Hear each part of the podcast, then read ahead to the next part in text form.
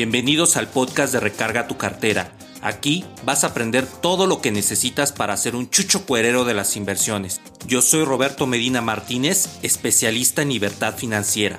No es un programa normal de inversiones ni de educación financiera. Aprenderás de manera disruptiva cómo es la vida del inversor para que tú puedas tener éxito y libertad. Mi objetivo principal es formar la comunidad más grande de inversores en mi país. No mires de nuevo tu cartera vacía. Mejor, recarga tu cartera.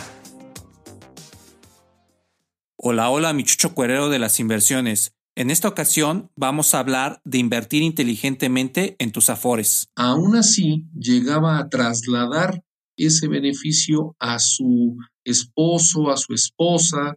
Nos acompaña Mario Sánchez, director de operaciones de Taxat. Si nos vamos estrictamente al tema bancario, estamos fuera de lugar, porque lamentablemente las tasas de interés que ofrecen a las inversiones todo lo que quieres saber de Afores aquí en Recarga tu cartera. La frase financiera del día. Debes de vivir como nadie apretándote el cinturón para después vivir como nadie. Hábitos de gente exitosa. La disciplina es uno de los principales estándares. El otro, la constancia. De nada te sirve ser disciplinado si lo haces dos, tres días y lo dejas de hacer después, ¿no? La constancia es una base de éxito. Tienes que ser muy, muy terco, insistente hasta que lo logres. Tienes que ser objetivo.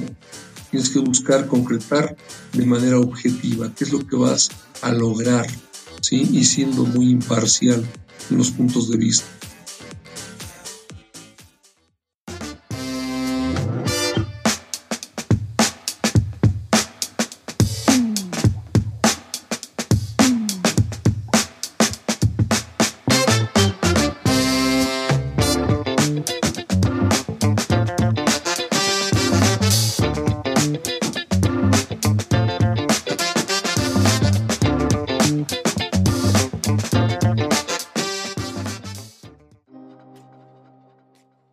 Hola, hola mis chuchos cuereos de las inversiones.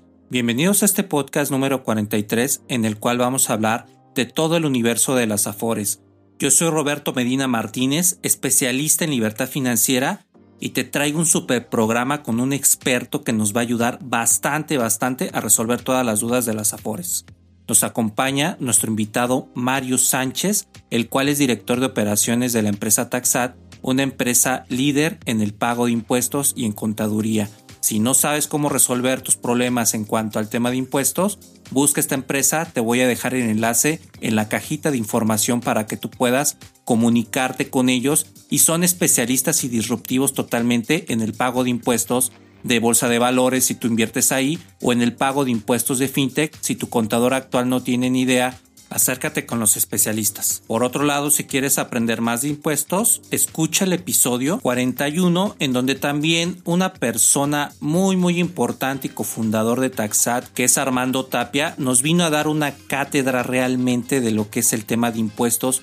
Muchísima información de valor. Es un podcast largo de dos horas, sin embargo es muy muy productivo. Prácticamente nos dio toda una asesoría de dos horas en donde aprendimos muchísimo cómo debemos de pagar los impuestos en el tema tecnológico. Así que si no lo has escuchado, regrésate a ese podcast y posteriormente te vienes a este para que tú puedas aprender todo lo que necesitas de las Afores con este Mario que tiene más de 20 años de experiencia en este ramo. Así que no hay mejor persona para que nosotros tengamos todo el input y toda la información con respecto a las Afores. Vamos a contestar preguntas que ustedes nos hicieron llegar con muchísimo gusto. Sin embargo, si no llegas a escuchar tu pregunta de favor, házmelo saber para posteriormente hacérselas llegar a Mario y él con muchísimo gusto nos va a apoyar para darnos una respuesta y en su momento poderlo exponer en el programa. Pero antes, si nos estás escuchando de Apple Podcast, regálanos una review, la cual nos ayuda bastante con el programa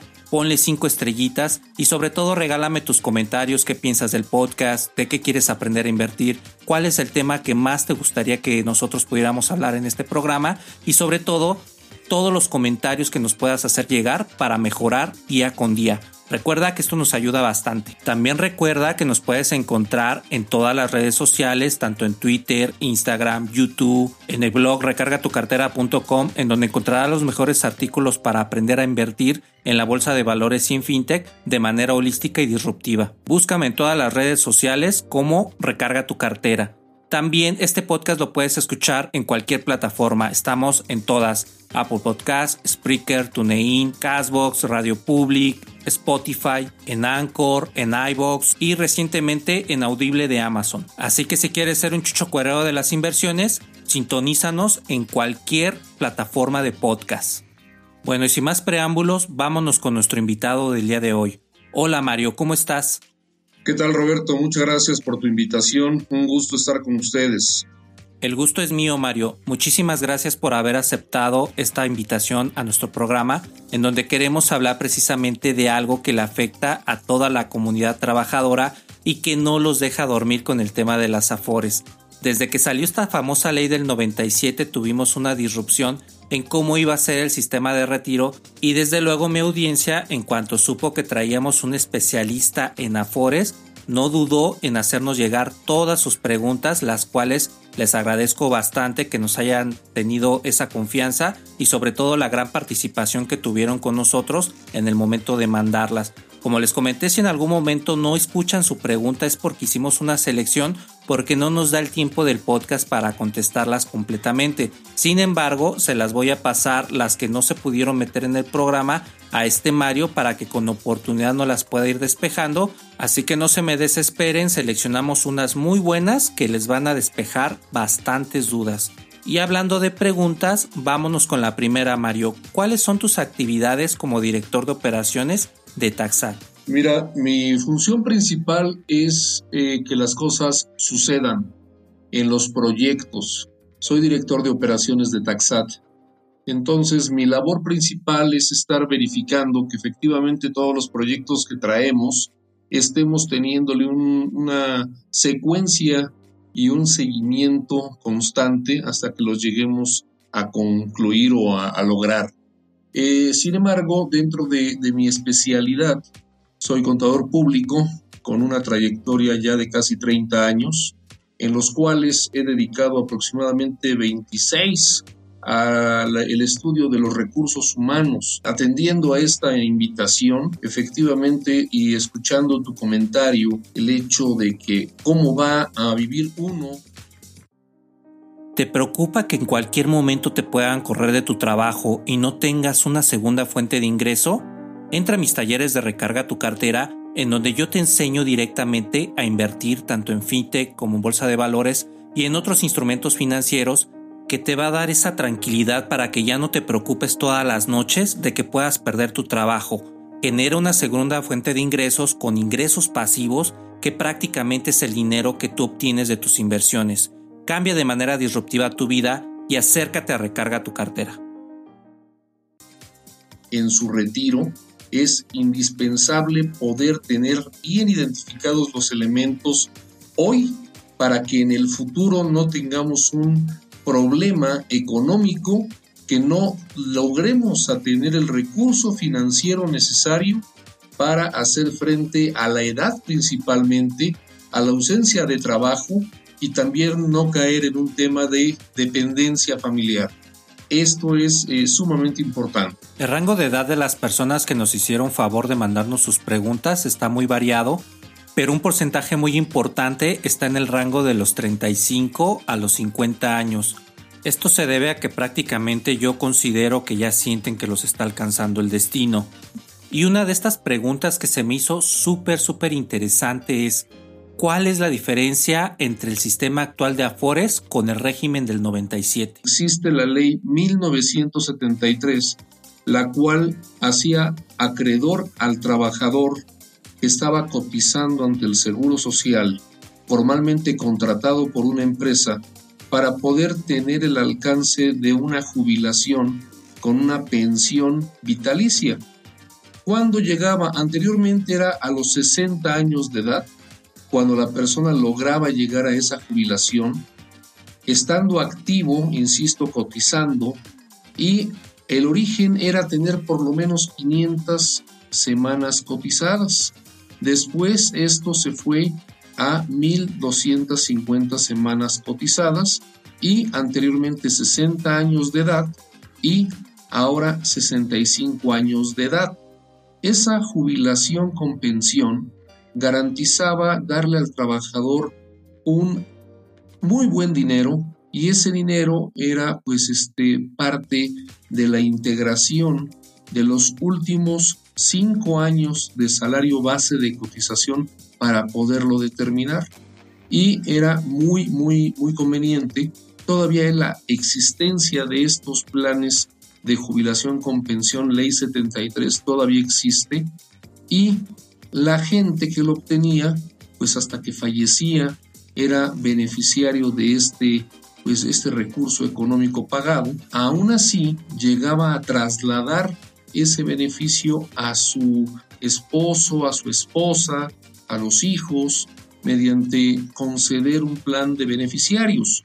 Entonces se hacía una cuestión muy interesante y muy prolongada el hecho de tener esa pensión en el retiro, lo cual vino en detrimento de las arcas del Seguro Social, porque de una manera eh, paralela empezó a haber una serie de diferentes actividades fiscalmente reconocidas que no tenían una obligatoriedad de pago de cuotas al Seguro Social. Por ejemplo, el esquema de asimilados a salarios, tema de honorarios, vaya, aquellas figuras que no había esa obligatoriedad de contribución al IMSS, sin embargo seguían generando pues una producción. Fue en el año de 1997 para ser exactos, eh, julio de 1997, en aquel entonces el director del Instituto Mexicano del Seguro Social, Juan Molinar Orcasitas, emulando una figura chilena de retiro denominada Afore, fue que vino a sustituir o no a sustituir en su totalidad, pero sí ponerlo como una alternativa ya de manera permanente a partir del 1 de julio de 1997, poder tener la opción de tener la ley 73 o la ley 97. La ley 97, como menciono, las conocidas ahora como AFORES. Las AFORES se encuentran constituidas primordialmente en la constitución de dos subcuentas, una subcuenta del retiro y otra subcuenta de la vivienda.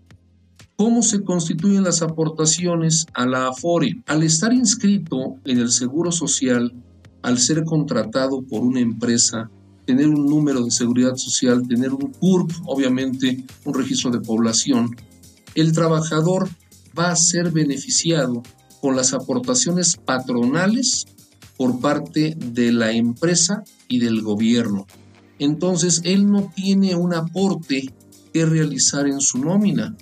¿sí? La persona que está en una nómina oficialmente dado de alta, simplemente lo que sucede es que el patrón y el gobierno le está haciendo un aporte y se está yendo dentro de esas ramas del seguro social a constituir esa, ese ahorro. ¿no? Y vuelvo a reiterar, es un ahorro para el retiro y un ahorro para la vivienda. Obviamente, en el tema de vivienda, siendo vinculado al Seguro Social, se encuentra el tema del Infonavit. Entonces, con esta descripción, espero haber sido lo suficientemente claro y detallado, es la diferencia entre la Ley 73, vuelvo a reiterar que es jubilación con pensión, y Ley 97, que es exclusivamente el hecho de contar con un ahorro para el retiro con la salvedad o con la posibilidad de que el propio colaborador, que el propio empleado o persona física pueda estar realizando aportaciones voluntarias que más adelante lo estaremos describiendo en las preguntas. Muchísimas gracias por la información, Mario. De verdad está muy, muy interesante todo lo que nos platicas. Me llama la atención esta parte del modelo chileno que se vino a implementar aquí a México ¿Realmente nos está funcionando este modelo chileno de aportaciones voluntarias? Tiene sus beneficios, sin embargo, creo que demeritó mucho ese modelo chileno en comparación de lo que se tenía anteriormente obtenido, ¿no? Que era la jubilación con pensión, porque este, pues tenías ya asegurado eh, la conclusión no solamente de tu vida laboral, sino de tu vida biológica, teniendo ese plan de, de pagos mensuales, ¿no? Y en el caso de la FORE, pues ya existe una serie de circunstancias financieras que tienes que considerar para poder ver el valor del dinero en el tiempo, el tema de hacer esa proyección al número de años que te falten para poder llegar a los 65 años de edad o a las 1250 semanas de cotización, es lo que tenemos que estar considerando para poder medir qué tan bueno sea o no. Hay gente que de manera prematura, gente muy, muy precoz, laboralmente hablando, inician su, su vida en los trabajos, pues muy chavos, ¿no? Y están cotizando en el Seguro Social desde muy jovencitos y eso si tienen una constancia, permanencia y si tienen suerte de no ser objeto de, de huelgas, de inflaciones, de despidos, de reestructuras, pues puede ser que esa continuidad y permanencia en la ORE tenga unos resultados y si a esto le agregamos el hecho de que esté haciendo aportaciones voluntarias a la misma, puede resultar favorable. Pero por eso es muy importante poder contar con una cultura financiera y también eh, legal en términos de seguridad social para que nuestras nuevas generaciones puedan tener la importancia o relevancia de estar cotizando formalmente y que sus patrones tengan a bien darles el seguro social, cotizando y aportando sus cuotas conforme a ley. Y con respecto a cómo se movió, digamos que este híbrido, porque yo me imagino que en su momento con la explicación que nos estabas dando era, ¿quieres un sistema o quieres el nuevo esquema que, que estamos proponiendo? Pero toda la coyuntura de lo que se vino a descapitalizar el seguro, el número de trabajadores, más aparte algunas situaciones que se han estado dando con el tema de las afores, ya nos migró a este tema de que ya es solamente el 97. Sin embargo, si viésemos de manera muy objetiva este nuevo sistema, de alguna manera te deja la responsabilidad a ti como trabajador de tu retiro. Nada más que como tú dices, es bien, bien importante tener la cultura y la educación financiera para que te hagas el hábito de que tienes que estar haciendo tus aportaciones voluntarias cada mes para que a final de cuentas te toque una calidad de vida de acuerdo a la proyección que te está marcando esta FORE. ¿Qué opinas de esa parte? Yo creo que en este siguiente año 2021 va a haber la primera generación que va a recibir eh, los recursos de las AFORES, ¿sí? Y, a ver, me, me preguntabas algo en relación a ese híbrido, ¿no? De que hay gente, por ejemplo, tu servidor está en ley 73 con muchas semanas cotizadas ya, pero pues todavía no tengo la edad para poder aspirar a una jubilación y un retiro y una pensión por consecuencia. En lo particular, ya van a saber mi edad con lo que les voy a decir, me faltan aproximadamente 20 años. Entonces, si estamos hablando de eso, el gap que existe o la brecha que existe para poder llegar a los 65 años y tener una continuidad en la cotización y aportación de cuotas, pues es muy este, volátil, ¿no? Porque estamos viviendo tiempos muy complicados en los cuales la estabilidad laboral de sí es un tanto tambaleante el tema de los que estamos todavía con un gap para llegar a esa edad o aspirar a ese beneficio y también social, político, culturalmente, no se sabe qué vaya a suceder en ese tiempo, ¿no?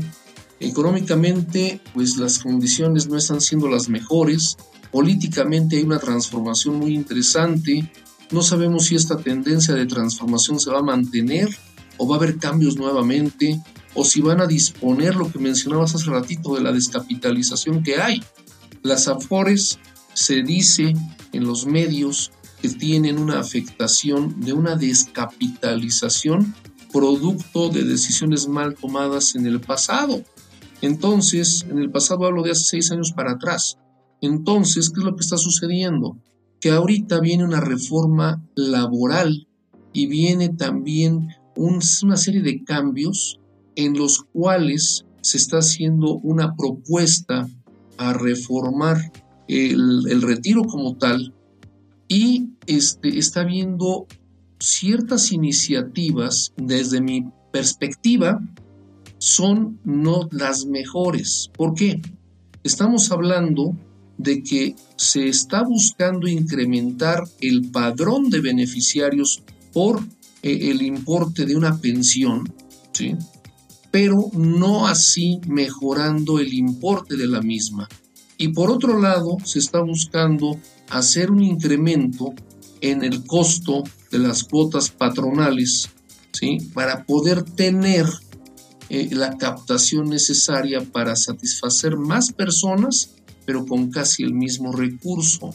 Entonces, vienen muchos temas polarizados, hay una inestabilidad en estos momentos, sin embargo, debemos de tener nosotros como personas físicas identificado dónde estamos parados, qué régimen tenemos fiscalmente hablando y también qué es lo que debemos de hacer para poder ir contribuyendo para que ese retiro sea lo mejor. El hecho de diversificar y estudiar diferentes alternativas de inversión y entrarle a esas diferentes alternativas es lo que nos puede dar la posibilidad de llegar fuertes al retiro. Excelente Mario, muchísimas gracias. Con todo este tema de que ahorita las aportaciones voluntarias ya es algo obligado dentro de nuestro sistema de afores, me viene a la mente el tema de las finanzas personales. ¿Cómo hemos evolucionado con todo este tiempo que tú llevas de expertise como contador público de cómo era antes el mexicano versus ahorita. Hemos avanzado en el tema de finanzas personales, seguimos igual, estamos en retroceso. ¿Tú qué opinas con respecto a este punto? Yo creo que esto que con lo que estás diciendo al final es lo que está sucediendo. Estamos aprendiendo a marchas forzadas, porque la cultura mexicana no es para poder tener el fomento al ahorro. Si tú tienes en tu bolsa 50 pesos, al término del día ya te los gastaste y no dispusiste de un importe para ahorro. Ahora, hay mucha gente que opta por guardar dinero debajo del colchón. Es lo más coloquial y lo más trillado. Puede ser en, las alcancías, puede ser en las cajas fuertes. Es decir, tienen la lana ociosa, no representa un beneficio porque conforme va pasando el tiempo, existen índices inflacionarios que representan la pérdida del valor adquisitivo de ese dinero que se encuentra ocioso. Entonces, concretamente respondiendo a tu pregunta, yo creo que sí ha habido un cambio forzado, pero también se ha venido incentivando diferentes formas de poder producir dinero y de poder entrarle y tener un rédito. Si nos vamos estrictamente al tema bancario, estamos fuera de lugar, porque lamentablemente las tasas de interés que ofrecen a las inversiones los propios bancos, sabemos todos, no, es, no es algo que esté descubriendo el hilo negro, es miserable el importe que te dan los bancos. Por otro lado, existen este tipo de alternativas de aportaciones voluntarias a tu Afore que sí te dan un gran beneficio, porque va a darte un valor agregado respecto a esa tasa de interés en valores ya netos, pero también, también te van a dar una deducibilidad de impuestos, que más adelante lo vamos a hablar. Entonces, si le vamos buscando la forma de que el público en general tengamos alternativas de inversión a futuro, vamos a tener incluso la innovación tecnológica tan interesante que puede representar hoy las nuevas generaciones, vamos a lograr tener el manejo de esos recursos con una tasa de interés mucho más, mucho más benéfica y creo que este, definitivamente sí hemos ido aprendiendo a golpes. Por otro lado, la cultura mexicana, reitero, no tenemos esa cultura porque dices, no me alcanza. Entonces, lejos de ahorrar, dispongo de un crédito. Ahí están las tarjetas de crédito endeudando a medio mundo y después se vuelven impagables. Entonces, si a esto le agregamos el tema pandemia, olvídate, o sea, tenemos que reaccionar de una manera muy, muy importante para que podamos tener ese cambio cultural como inversionistas jóvenes como personas, como jefes de familia, para que en un futuro contemos con ese recurso. Ahorita que hiciste énfasis en la parte de impuestos, Mario, nos hicieron una pregunta y esta dice, ¿en cuál régimen debo de estar para hacer deducible mi afore? Que más bien yo creo que a lo que se quería referir es de que si son deducibles las aportaciones voluntarias.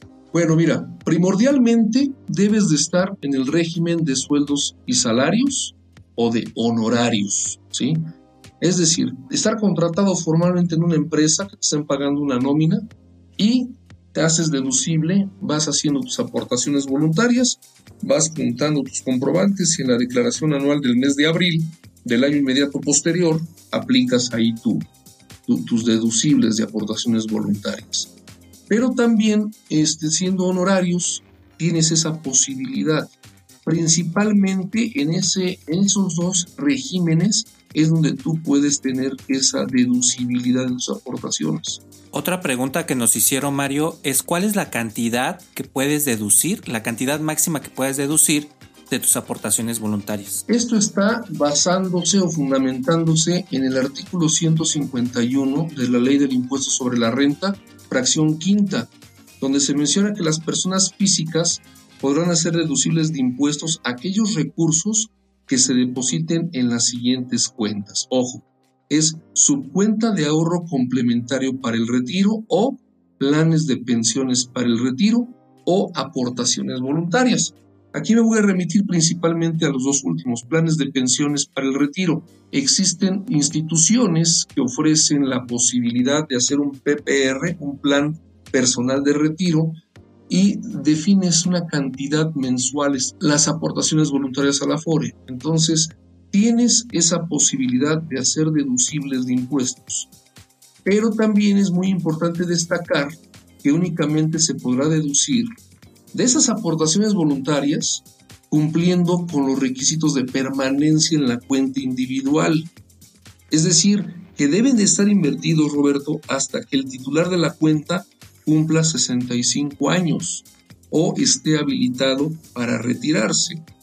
También me gustaría mencionarles al auditorio el artículo 151 es donde se indica la posibilidad de deducir el ahorro para el retiro hasta por el 10% del ingreso anual de la persona física. Sin embargo, este parámetro tiene un tope de 5 UMAS, unidades de medida y actualización elevadas al año. Por si fuera poco, existe otro tema importante que considerar, es el ahorrista o la persona que está invirtiendo tiene una devolución de impuestos a realizar su declaración, es decir, deduce, pero también tiene la posibilidad de hacerlo un gasto que le va a permitir que en su declaración anual de sueldos y salarios o de honorarios tener una devolución de impuestos. Y esto es importante, la permanencia, ¿no? De que este plan o estas aportaciones tengan esa, ese interés, que no estén retirando ese recurso, que vaya hasta los 65 años. Muy completa la información, Mario. Muchísimas gracias. Otra persona nos pregunta, ¿me conviene más invertir en CETES que mi Afore? ¿Cuál es la mejor opción? Pues mira, aquí la cuestión es, eh, los CETES, los CETES tienen una peculiaridad y esta consiste en que tienes que tener capital para poder invertir en CETES, ¿sí? En el caso de la Afore no. En el caso de la Afore, pues este, tienes ya la aportación propiamente, como les mencionaba al principio de la plática, entre el patrón y el gobierno para poder tener ese capital ya invertido y que vaya generando intereses. Entonces aquí la clave es que siempre si se desea invertir en CETES, se aconseja que se haga un análisis del rendimiento y que esté siempre, siempre por encima de la tasa de inflación. Si no es así, la inversión no va a tener ganancias, es decir, la inflación se va a comer el rendimiento que tengas en CETES. Y siempre y categórico algo que se ha venido observando en pro de las AFORES es que siguen siendo el mejor mecanismo de ahorro para los ciudadanos en México, ¿no? Que estén trabajando. Aunque los CETES pueden ser un apoyo a largo plazo para obtener un complemento mayor a la pensión. O sea, no lo descartemos, como les decía, se puede diversificar, se puede invertir en Afore y puedes tener una lanita también invertida en CETES con un capital que hayas dispuesto para estos fines. Es muy interesante lo que nos comentas, Mario, porque una vez que tú empiezas a hacer tus aportaciones voluntarias y si empiezas a buscar otros modelos de inversión, ya empiezas a diversificarte y obviamente el riesgo lo vas bajando. Y no solamente invertir en CETES, a mí por ejemplo me gustan más los sudibonos que no le afectan directamente la parte de la inflación, que es la, el poder adquisitivo que se va perdiendo con el tiempo o en palabras más claras, la vida se está haciendo más cara y nos alcanza para menos cosas. Pero esta parte de la diversificación es bien interesante porque obviamente si tú haces tus aportaciones voluntarias e inviertes en udibonos o CETES, inviertes por ejemplo en fintech, haces algunos movimientos a largo plazo, tú vas a tener subsidiado totalmente tu retiro porque obviamente estos ingresos pasivos van a regresar hacia ti y obviamente cuando ya te retires vas a tener tanto tu pensión como el ingreso pasivo que pudiste haber generado de otros modelos de inversión. Y esto es mucho más atractivo porque así te da la oportunidad este nuevo esquema de Afores para que tú empieces a diversificar tu dinero y tengas mejores opciones al momento de retirarte. No sé tú qué opines aquí con este tema, Mario. Estoy de acuerdo contigo, pero finalmente, eh, si estamos hablando de que la, la Afore es específicamente para esto, yo creo que le podemos apostar, pero sí debemos estar muy al pendiente, vuelvo a reiterar, y no es que sea necio, Roberto, pero vuelvo a reiterarles que debemos de estar muy atentos de los cambios políticos, sociales y económicos que estén transcurriendo en el país. Porque dependiendo de ello, puede ser que la tendencia de inversión pueda cambiar. Entonces es bien importante, no sabemos qué futuro vaya a haber con las Afores, Hoy por hoy se está incentivando mucho al ahorro mediante estas.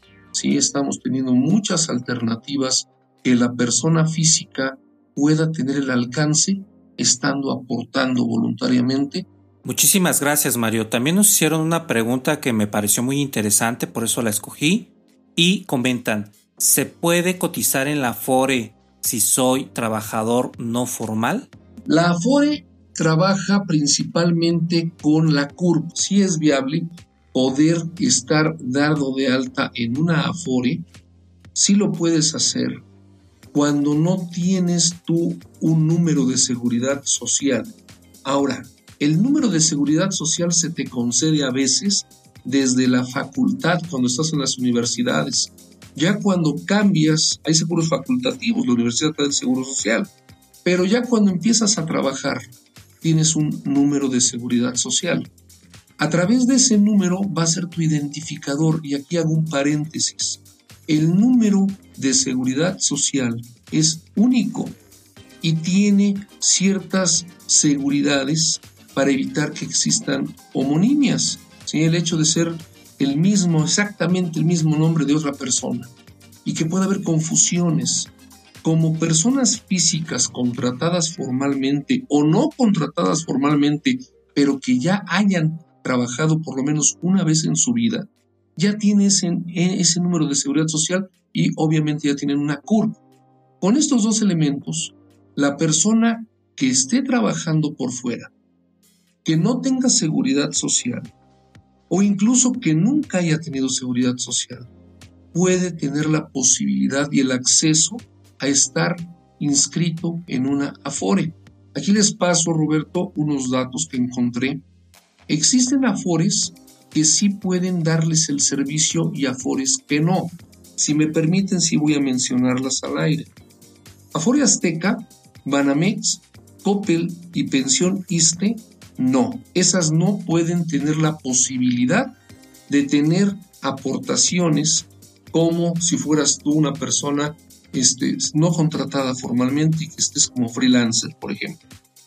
Las que sí te pueden dar ese servicio es Inbursa, Sura, Invercap, MetLife, Principal, Profuturo GNP y 21 Banorte.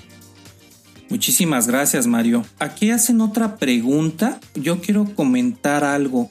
De hecho, la pregunta es, ¿cuál es el monto adecuado y frecuencia sugeridos para hacer el ahorro voluntario? Pero antes de que nos contestes, yo quisiera comentar, depende de qué es lo que necesites para tu retiro, ¿no? Porque obviamente al tener ya 65 años, vas a ocupar más al doctor, vas a necesitar servicios médicos, entre a lo mejor prótesis. Digamos que no vas a, la carrocería va a estar más dañada que cuando ahorita tienes a lo mejor 30, 20 años, ¿no? Y el gasto se va a exacerbar. A lo mejor lo que tú piensas ahorita que te puedes llegar a gastar este, en tu salud, en tus gastos básicos, no va a ser lo mismo que cuando ya tengas 65 años. De hecho, debe de haber un porcentaje, ahorita Mario, a ver si, si tiene la información, un porcentaje de gasto más por la parte de que ya tienes más edad.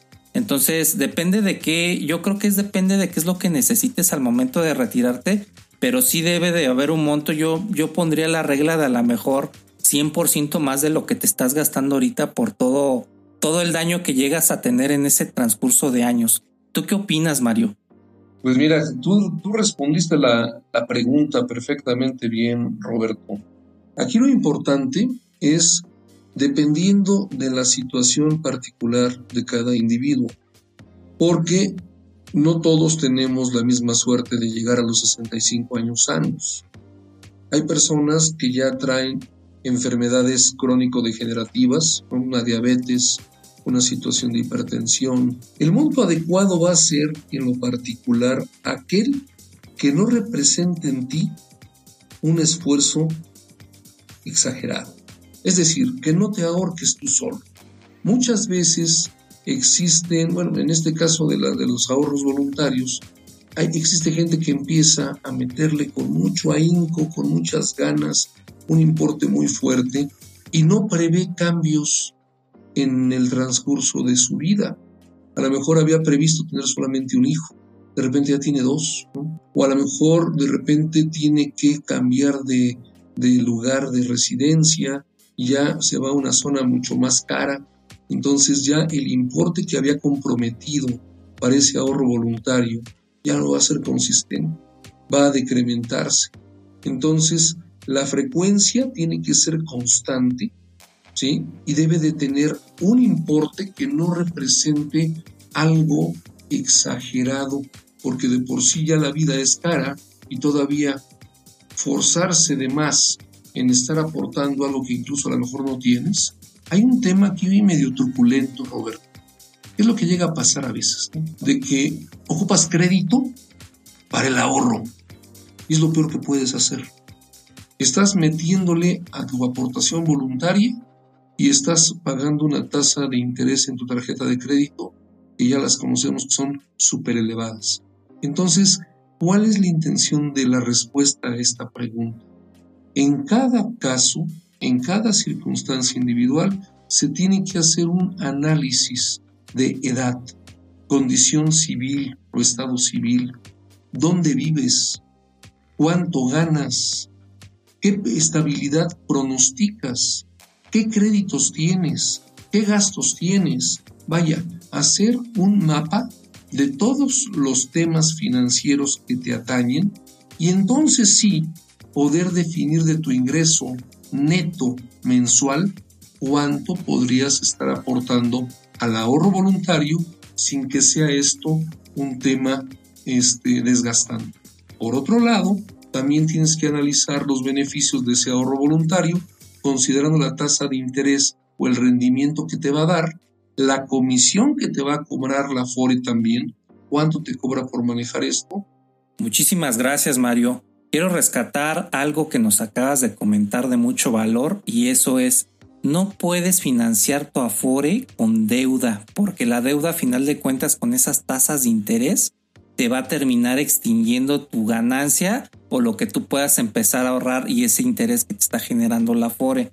Entonces seamos más disruptivos, ya no lean Padre Rico y Padre Pobre de mi tocayo Roberto Kiyosaki, donde dice que hay deuda buena y deuda mala. Lean mejor mi libro Recarga tu cartera en donde les acomodo que la deuda en todos los aspectos es mala. Una persona no debe de adquirir deuda por ningún motivo a menos que sea para darle escalabilidad a un negocio y eso de manera analizada, con retorno de inversión, con todas las bases financieras bien sustentadas para que no corra ningún riesgo la empresa al momento de que está escalando.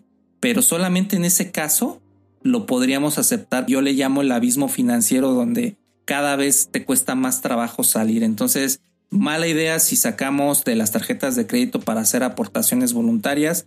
Mejor que sea dinero directamente de tu salario, aunque sea poco, pero que no lleve un cargo de interés que tengas que estar pagando y que a final de cuentas te desestabilicen las finanzas. Entonces tengan muy en cuenta ese consejo que nos está dando Mario porque sí es bastante importante en el tema del ahorro voluntario.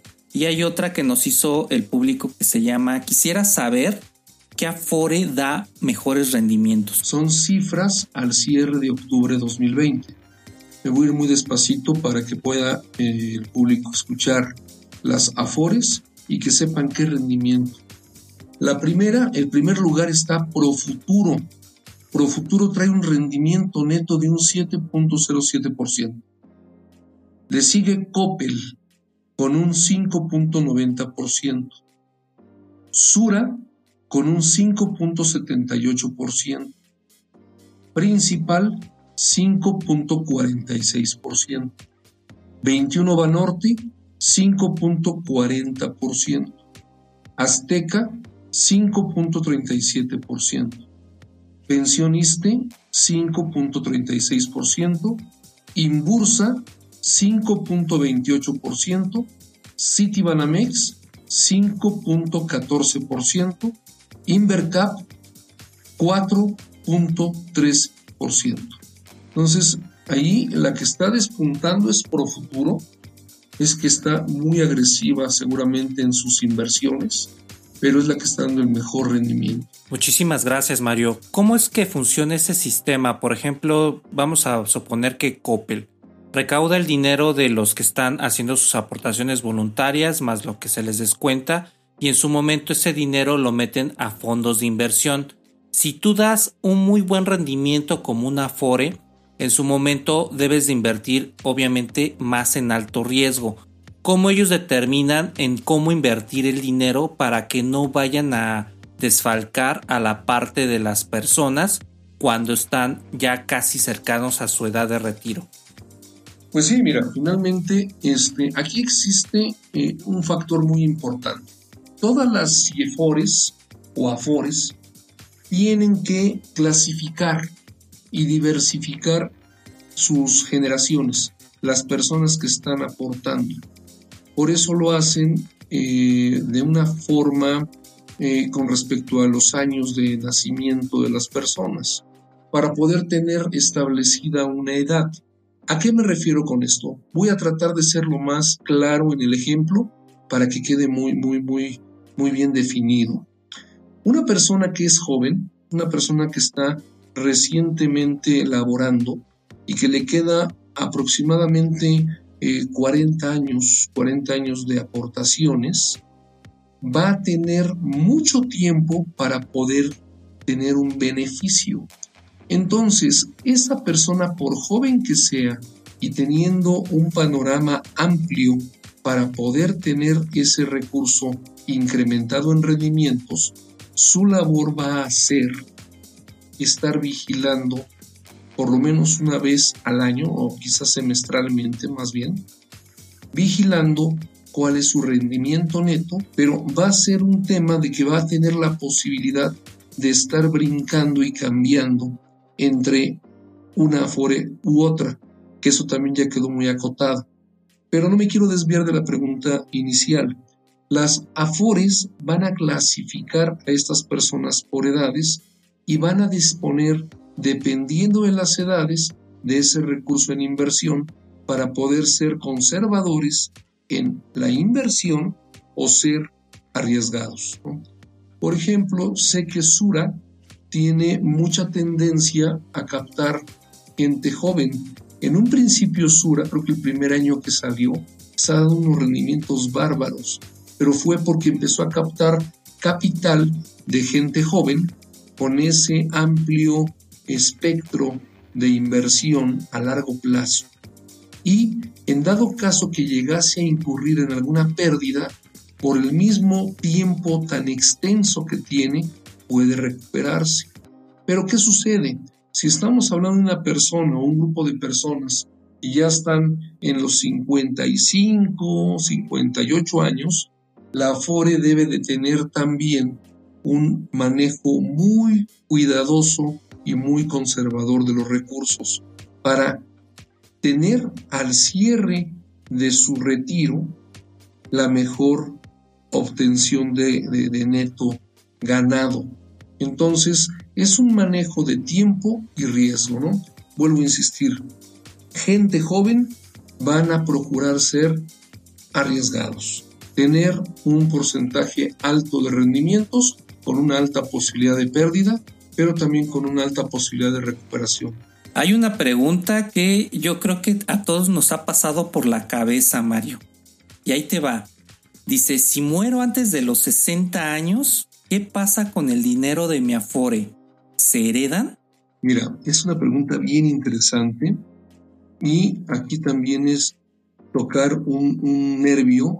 Cuando uno hace eh, la Afore, cuando uno se registra en la Afore, le deben de pedir a uno su beneficiario y en qué porcentaje vas a dejar a tus beneficiarios. Todos debemos de contar con algo que se llama testamento. Muy importante. Para poder tener un respaldo legal que pueda ser un instrumento para poder defender la recuperación de saldos de las afores y de cualquier inversión, debe ser el testamento. Testamento y también cerciorarse que dentro de la documentación, al momento de contratar la afore, queden registrados los beneficiarios y sus porcentajes. Porque si es muy triste que la persona lamentablemente fallece y los deudos pues no saben ni cómo cobrar. Interesante, pero no solamente llegar a los 60 años, por ejemplo, yo me acuerdo de un caso de una amiga que perdió desafortunadamente a su hermano joven, tuvo un tema de cáncer en donde desafortunadamente perdió la vida antes de los 40.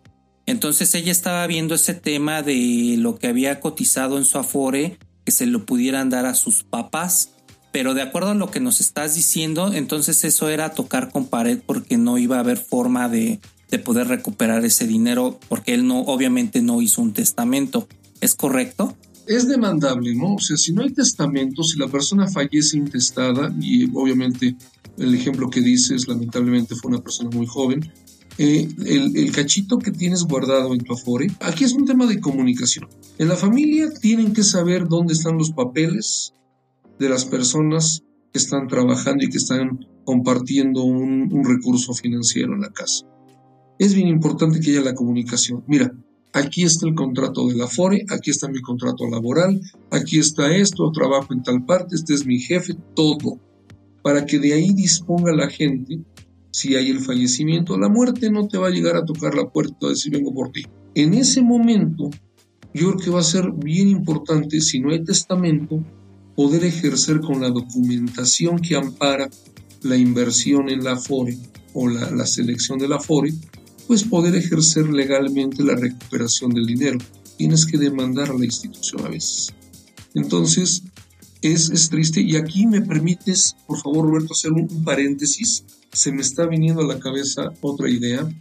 También esa cuenta o su cuenta que les había platicado de vivienda que las AFORES tienen, es indispensable que el trabajador en su vida activa pueda disponer de sus créditos Infonavit porque de ahí es donde se obtiene el recurso, esa es su cuenta de vivienda, ahí es donde puedes este, disponer de ese recurso. ¿Qué pasa si te llevas ese dinero hasta tu retiro? Te van a dar la lana que tienes para efectos de, de retiro, pero si no dispusiste de un crédito Infonavit, ese dinero es también demandable para recuperarlo. Entonces, ahí este, sería cuestión de, de ver la importancia y relevancia que pueda tener ejercer créditos inmobiliarios también como el Infonavit. No, súper interesante. Y ahorita que tocas ese tema del Infonavit, yo he visto varios anuncios en donde, por ejemplo, si estás, si estás chavo, si tienes entre 30 y 40 años, puedes contratar a un abogado y solicitar el, el dinero de ese crédito sin que, sin que te metas directamente a solicitar una casa. ¿Eso es correcto? O como tú dices, tiene que ser hasta, hasta que ya cumplas tu mayoría de edad a los 65 para hacer demandable ese dinero. No, mira, fíjate que lamentablemente existen muchos procedimientos no, no, bien, no bien estructurados en los cuales te dicen, oye, eh, no, este, ¿necesitas una lana? Sí, sí necesito dinero. Oye, ¿cómo le hago para poder disponer del dinero que tengo en mi Afore en la cuenta de vivienda? Bueno, pues mira, vamos a hacer como que compramos, no, no hacemos como que compramos, compras una casa y esa casa la vamos a sacar con tu crédito Infonavit. Pero esas personas se dedican a comprar la casa que tú sacaste con el crédito, la revenden con una ganancia, te pagan el dinero pactado de cuánto te iban a dar por la recuperación de ese dinero del Infonavit y te cobran aparte una comisión. Entonces, eso creo que es una, una forma de trabajar un tanto truculenta y no creo que sea muy conveniente. Además de que estar tocando el recurso que está destinado a tu retiro, incluyendo la vivienda, lo estás haciendo de manera anticipada y lo estás haciendo mediante un truco para hacer una enajenación de un bien, ahí ya puede generar un tema incluso sancionado por la autoridad, porque no es lo más sano. Está desvirtuándose la mecánica de obtención de un crédito Infonavit. Sin embargo, hay una figura que me permito comentarles que se llama liquidación de pasivos. Y me explico cuál es. Tú tienes un crédito hipotecario bancario convencional con la institución que se te venga a la cabeza. Y traes ciertos números de año pagando ya ese crédito.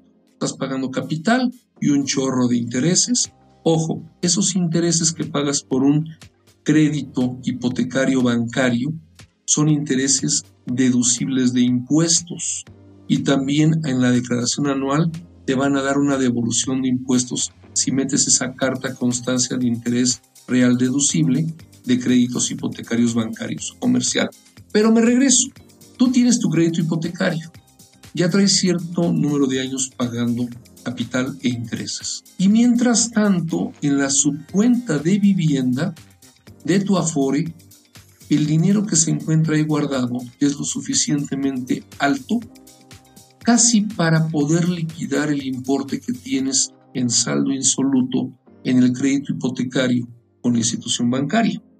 Entonces, esa figura que se llama liquidación de pasivos sirve de una manera lícita y transparente para ir a tocar la puerta al Infonavit para que liquiden tu deuda con el banco y no tienes que esperarte a llegar a los 65 años de edad para pelearte con la Afore para que te den ese dinero.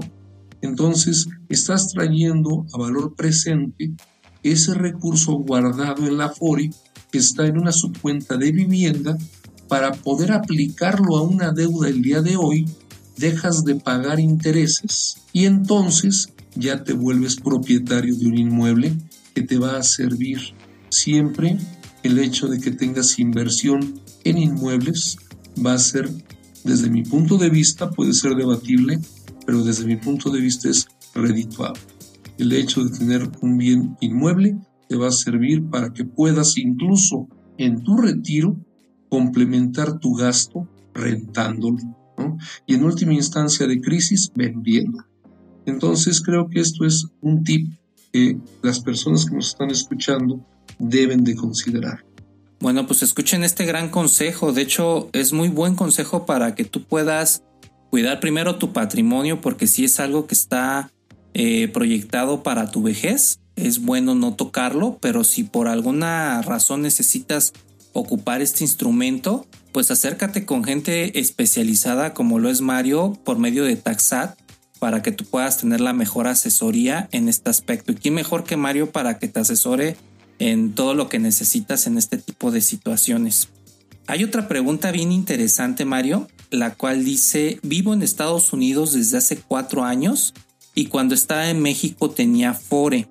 La pregunta es, ¿sigue mi cuenta activa aún no estando ahí en México? La cuenta sí, pero al hagan de cuenta que cuando existe esto, Esto le pasa a la gente que se va a Estados Unidos o la gente que llega del extranjero y trabaja algunos años aquí, cotiza al Seguro Social, genera un, un afore, genera un ahorro y se va. Entonces, la única forma de poder activar esa cuenta o de poder disponer del dinero y darle continuidad. Por ejemplo, esta persona que estuvo hace cuatro años en Estados Unidos, ¿tiene su Afore? Claro, ese dinero ahí está. ¿Está activo? Pues no, no está activo porque no hay aportaciones. Sin embargo, está activo en el tema de generación de intereses. Es decir, la Afore va a seguir cobrando comisión por el manejo de esa cuenta y también tiene que estar generando un rédito. ¿Cuál es la forma de reactivarla? Viniendo a trabajar a México nuevamente. Y es la forma en que va a poder continuar este, aportando bajo el régimen obligatorio de seguridad social. Pero también sería cuestión, yo le sugeriría, hay una aplicación ya que es Afore Móvil, donde se puede meter, darse de alta en el teléfono con su CURP, su número de seguridad social. No es la CURP principalmente la que te piden ahí. Lo que va a hacer es ver dónde está eh, su Afore, en dónde está la Afore. Y lo va a poder traer en su teléfono. Y va a poder verificar. Y si ya ve la existencia, la misma aplicación le va a decir si quiere hacer aportaciones voluntarias. Y no solamente eso, le va a decir si tiene una aportación constante mensual al número de años para su retiro, cuánto en promedio va a recibir. Entonces yo le sugeriría eso, ¿no? No perder de vista que sí está la cuenta, que está viva y que hay que estarla observando. Y más aún si hay planes de regreso a México. Qué interesante, Mario. Y ahorita que tocas ese tema de las aplicaciones, hay otra pregunta donde dicen que si ya están disponibles las Afores para los niños. Y yo voy a dar lo que tengo como experiencia con mi Afore. Por ejemplo, yo estoy en la de Banamex, en la de City Banamex. Y ya la misma aplicación te ayuda a que puedas domiciliar el pago voluntario. ¿Qué quiere decir? Que si se te olvida hacer tu aportación voluntaria, de domicilias tu tarjeta de débito y ya de ahí te hace el descuento y se va directamente a tu Afore. Pero también está la opción de que tú puedas subir los documentos vía digital de tus hijos creo que te pide el acta de nacimiento, si mal no me acuerdo, comprobante de domicilio, los tutores, el CURB del niño. Y ya con eso tú puedes también empezar a hacer aportaciones voluntarias desde que están pequeños. ¿Cómo funciona ahí ese esquema? ¿Puedes hacer retiros a cierta edad o, hasta que ellos cumplen los 65 años? ¿O cómo, cómo, es ahí, Mario? Pues mira, yo lo veo, yo lo veo más que como una FORE para los niños, lo veo como una cuenta de ahorro. Y este, si nos vamos a los años 70, años 80, había ya cuentas, eh, había bonos del ahorro nacional, eran los bonos del ahorro nacional, había timbres, había diferentes esquemas de poder fomentar el ahorro en el menor. Y este, esto lo están emulando ahora con los temas tecnológicos. Honestamente no tengo mucho conocimiento de cómo se manejen, les mentiría porque esto lo veo más bien como un tema alternativo de ahorro, de fomento al niño, ¿no? Que el hijo vaya teniendo ese ahorro. Y es algo pues muy, muy gratificante, pero no lo veo directamente como una afore, lo veo más bien como una, una forma de ahorro, un plan de ahorro para el niño y que él vaya fomentando esa cultura y que lo dejes encarriladito. Seamos bien honestos, la tendencia de este tipo de planes pues no es tan fuerte como el que el propio adulto puede llevar a cabo para su retiro. Esto es más bien como un incentivo, como una motivación al chavo para que vaya, vaya teniendo su ahorrito y que sepa ahorrarlo. Pero yo no le veo mucha trascendencia, honestamente. Y la última pregunta, Mario. Platícanos qué tipo de líder eres. Queremos conocerte un poquito mejor. Este, platícanos cinco tips para poder ser exitosos en la vida y qué haces desde que amanece hasta que anochece. Pues mira, siento que soy líder con un peculiar modo de ser. Me gusta mucho poder tener los elementos de control y seguimiento de los procesos, pero también no siendo el jefe, siendo el líder, siendo la persona que pueda coadyuvar con los colaboradores para poder tener un fin común de resultados. Creo que eh, tengo una peculiar forma de ser, distinta a, a muchas otras personas que he conocido en el camino. Y eso a veces es criticable, porque dicen, este es demasiado directo, es demasiado franco. Pero de alguna forma, quizás esa rudeza de mi forma de ser también tiene un sentido humano para poder buscar los mejores resultados en el equipo y en la empresa. El primero sería la disciplina. Una persona que no es autodisciplinada, teniendo perfectamente bien cubiertas sus áreas de oportunidad, sus pasos a seguir día a día, qué es lo que tiene que hacer. La disciplina es uno de los principales estandartes. El otro, la constancia. De nada te sirve ser disciplinado si lo haces dos, tres días y lo dejas de hacer después, ¿no? La constancia es una base de éxito. Tienes que ser muy, muy terco, insistente, hasta que lo logres. Tienes que ser objetivo. Tienes que buscar concretar de manera objetiva qué es lo que vas a lograr, ¿sí? Y siendo muy imparcial en los puntos de vista, siendo muy profesional también para que tengas esa objetividad. El compromiso es otro valor indispensable. El compromiso tiene que ser una persona que no se compromete, simplemente no tiene palabra, no tiene el, el deseo de hacer sus labores honorables. Una persona que se distinga por ser puntual, por ser formal, por conducirse de esa manera, creo que siempre va a distinguirse de los demás. Muchísimas gracias Mario por esos grandes consejos de vida. En la parte de inversiones, ¿tú qué opinas de hacer inversiones de alto riesgo? ¿Se vale que juegues con el patrimonio o se vale que tomes un pequeño riesgo para tener más utilidad en cuanto a invertir? Pues mira, los, las inversiones de riesgo siempre te van a dar de ganar más, es la zanahoria. La zanahoria va a ser entre más arriesgas, más vas a ganar. Sin embargo, yo creo que debes de estar muy bien ubicado en dónde estás. Antes de tomar la decisión de invertir en algo de riesgo, tienes que procurar que tu patrimonio esté salvaguardado, que no lo pongas en riesgo primero que tengas quizás eh, cierta flexibilidad para poder invertir, ver resultados. Yo me iría conservador más actualmente. Me iría conservador, me iría muy, muy, muy despacito. Pero este, también es importante analizar el factor tiempo, ¿no? El factor tiempo y este, bueno, el tiempo, el rendimiento y el retorno qué tanto te va a dar en cuánto tiempo hacer ese tipo de ejercicios para poder definir si sí es viable tu inversión o mejor buscas otra alternativa. ¿Y cómo ve Mario Sánchez las criptomonedas, invertir en todo este mundo de la blockchain y el Bitcoin? Pues mira, es algo bien nuevo, es algo este, interesante. Eh, no lo veo yo como mi generación no lo ve como una forma eh, asequible todavía, ¿no? O sea, como que todavía es una situación de que puedes hacer millonario, pero en el mundo electrónico, ¿no?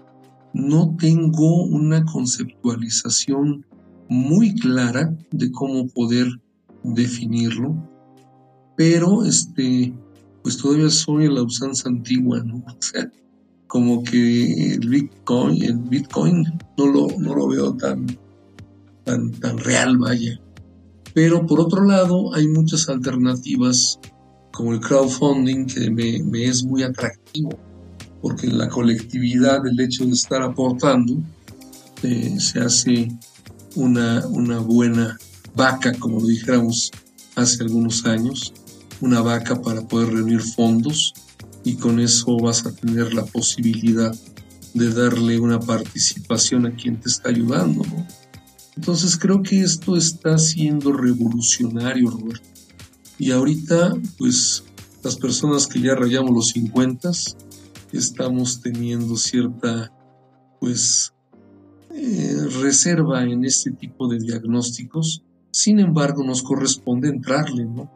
entrarle y analizarlo Y también, obviamente, esto va a ser susceptible de que las autoridades lleguen de inmediato a buscar cómo grabar este tipo de actividades y cómo sacar un beneficio si es que realmente se tiene, si se proyecta de esa forma. Bueno, pues te agradezco mucho que nos hayas acompañado en este programa, Mario. Nos diste información muy, muy buena. Prácticamente nos regalaste la asesoría en Afores. Y honestamente, uno aprende bastante de los invitados. Yo acabo de aprender bastante de ti. Muchísimas gracias por compartirnos todo ese conocimiento. Y qué bueno que empresas como Taxat tengan recursos como tú, que son de alguna manera muy, muy eruditos en la parte de su negocio. En este caso, tú que estás en el sector de Afores, pero sobre todo el gran liderazgo que manejas con respecto a tu gente y cómo eres como persona. Entonces, te agradezco bastante que hayas estado aquí en el programa. considéralo tu casa cuando quieras regresar a seguirnos hablando de actualizaciones de Afores. Todo lo que llega del mundo de las Afores te lo vamos a agradecer bastante para que nos acompañes aquí o que nos quieras venir a hablar de otro tema. Considera tu casa este programa de recarga tu cartera y nuevamente te agradezco mucho el apoyo. Eres muy amable Roberto, muchísimas gracias, me halagas con tus palabras y esperamos haber sido de utilidad y este pues recordándoles ahí estamos a la orden en Taxat para poder tener pues la asesoría que ustedes necesiten y mil gracias por todo. Bueno, pues estuvo con nosotros Mario Sánchez, director de operaciones de Taxat, un especialista total en las Afores. Así que si tienes más preguntas, si requieres una asesoría, acércate a esta empresa en donde te pueden dar muy buenas asesorías especializadas como la que nos acaba de dar ahorita Mario y sobre todo acércate a esta empresa que le pega mucho a la tecnología, a lo que son impuestos en tecnología y precisamente te ayuda con todos los problemas que pudieras llegar a tener en el tema de impuestos. Yo soy Roberto Medina Martínez, host de Recarga tu cartera y recuerda que no hay que tener tu cartera vacía, mejor recarga tu cartera.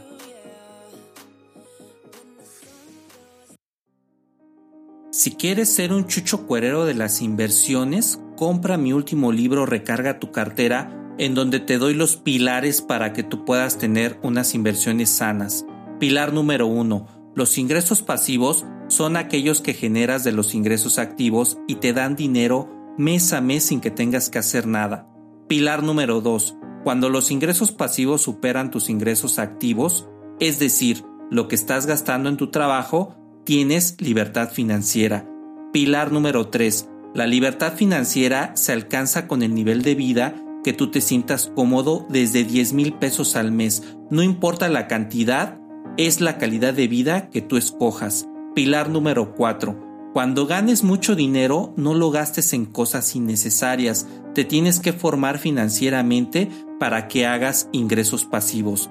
Pilar número 5 las inversiones son un medio para generar ingresos pasivos y que tengas una segunda fuente de ingreso.